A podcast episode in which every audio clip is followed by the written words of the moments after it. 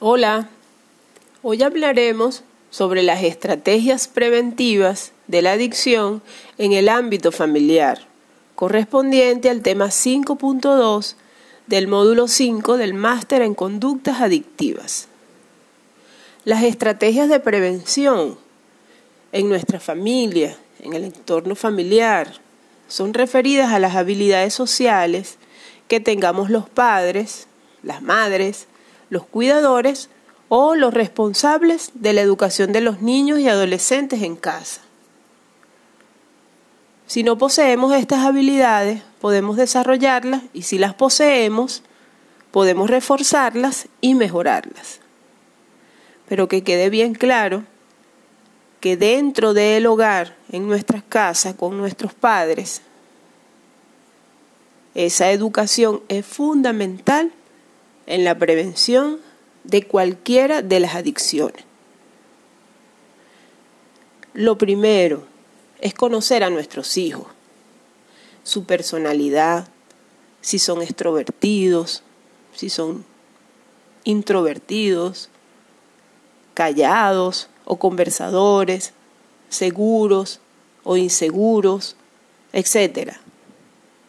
Conocer sus intereses, si les gusta el fútbol, o les gusta el béisbol, o no les gusta ningún deporte, o no les gusta salir, les gusta estar en casa, etcétera, hay muchísimo. Por ejemplo, tienen conocer sus habilidades sociales, sus habilidades en los estudios, si son estudiantes regulares, si son estudiantes excelentes, si son de bajo rendimiento, que les cuesta un poquito aprender. Todo eso debemos conocerlo de nuestros hijos para no obligarlos a ser una persona diferente y así podemos aceptar su sí mismo desde pequeño. Educarse sobre cómo tratarlos es fundamental, ya que hay ciertas vinculaciones entre la personalidad y la adicción pero no es determinante. Por ejemplo, una persona, un niño inseguro, bueno, debemos estar pendientes y ayudarlo a desarrollar habilidades de seguridad y de mayor control y manejo sobre sí mismo. Por ejemplo, porque se ha demostrado que son personas vulnerables a este tipo de adicción. Segundo, Estamos hablando de las estrategias de prevención dentro de casa.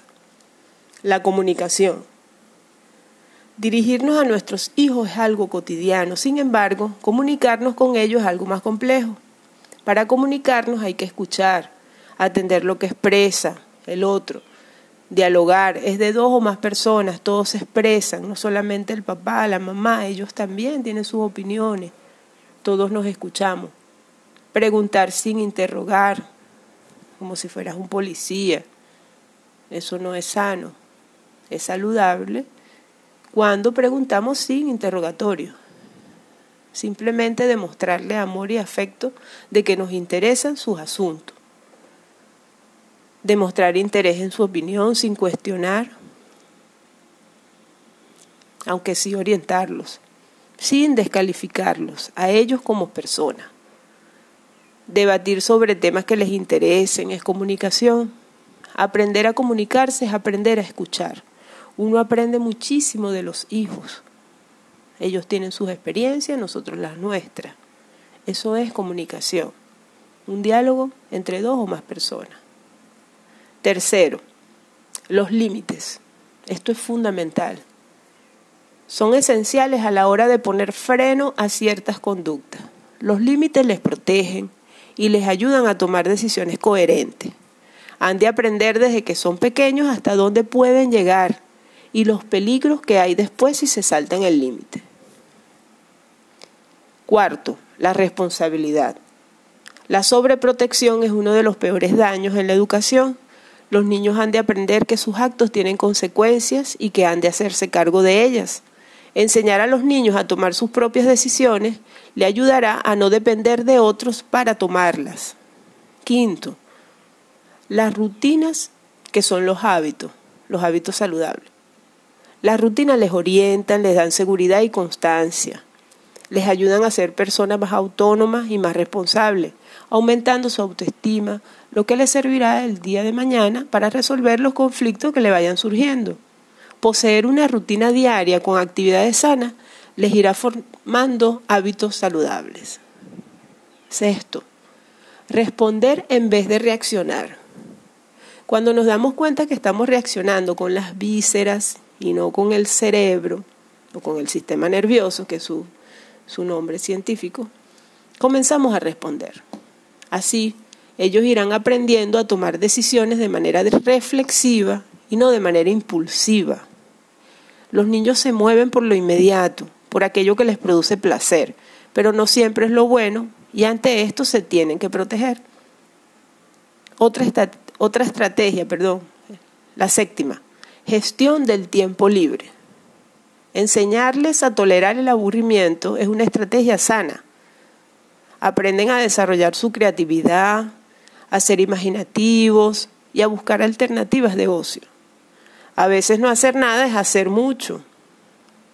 Realizar actividades conjuntas como hacer la comida o practicar deportes juntos, salir a caminar, no solo son espacios idóneos para el diálogo, sino que además les enseña alternativas de ocio sanas.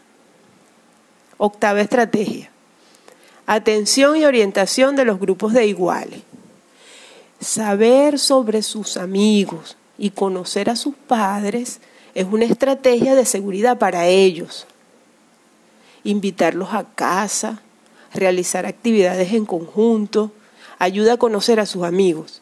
Es por su seguridad ver por dónde se mueven y con quién.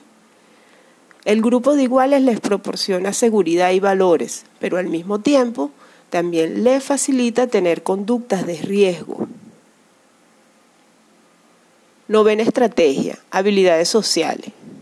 Nuestros hijos han de aprender a decir no cuando no quieran hacer algo y poder gestionar en forma efectiva la presión de grupo Aprender desde pequeño a resolver conflictos les ayuda cuando son más grandecitos a tomar decisiones con mayor seguridad.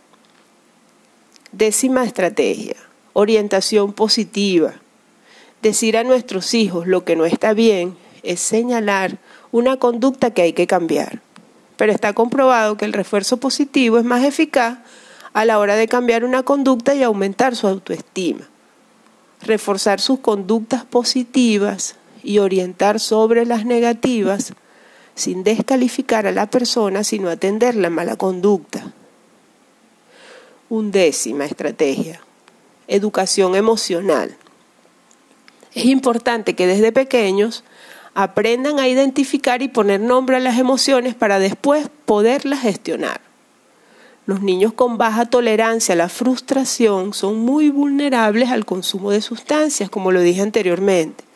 Por eso es fundamental conocer las emociones de nuestros hijos y enseñarles cómo manejarlas. Duodécima estrategia. Manifestación de afecto y empatía. Con cariño también se brinda protección. Darle besitos, darles abrazos, el contacto, las caricias verbales y no verbales. Eso, no, eso les da seguridad y nos da seguridad a nosotros como padres y ayuda a fomentar la comunicación y el autoestima. Ponernos en su lugar nos ayuda a entender mejor a nuestros hijos y desde ese punto de vista les podemos ayudar mejor. Ponernos en sus zapatos y recordar que nosotros también fuimos niños y fuimos jóvenes. Eso es empatía. Decimotercera estrategia, ser críticos.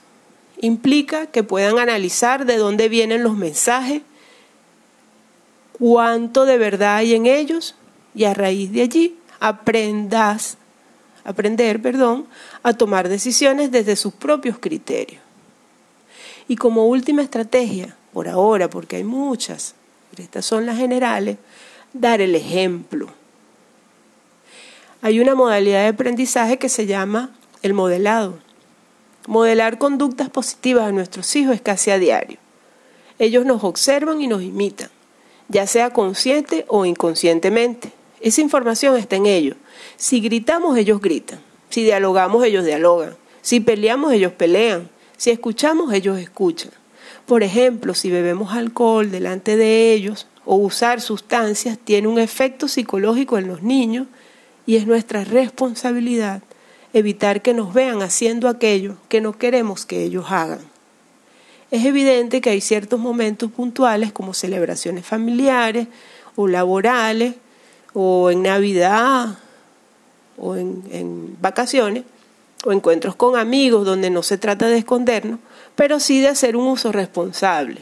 Si nuestros hijos nos preguntan sobre el tema, siempre hay que responder desde la humildad y la coherencia, sin molestarnos o pensar cosas o plantearnos eh, hipótesis falsas. Simplemente orientar y educarlos, calibrando el mensaje en función de la edad y el momento, claro.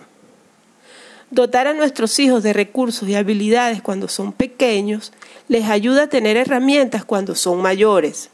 Les ayuda a ser más autónomos, resolver conflictos y a tomar sus propias decisiones. En definitiva, hay que fortalecer unas buenas raíces, así como el bambú, que con buena raíz crece muy fuerte, para contribuir con el crecimiento sano de nuestros hijos y prevenir que nuestros hijos consuman drogas. Los primeros siete años son fundamentales para esta prevención de consumo de droga o de las no drogas.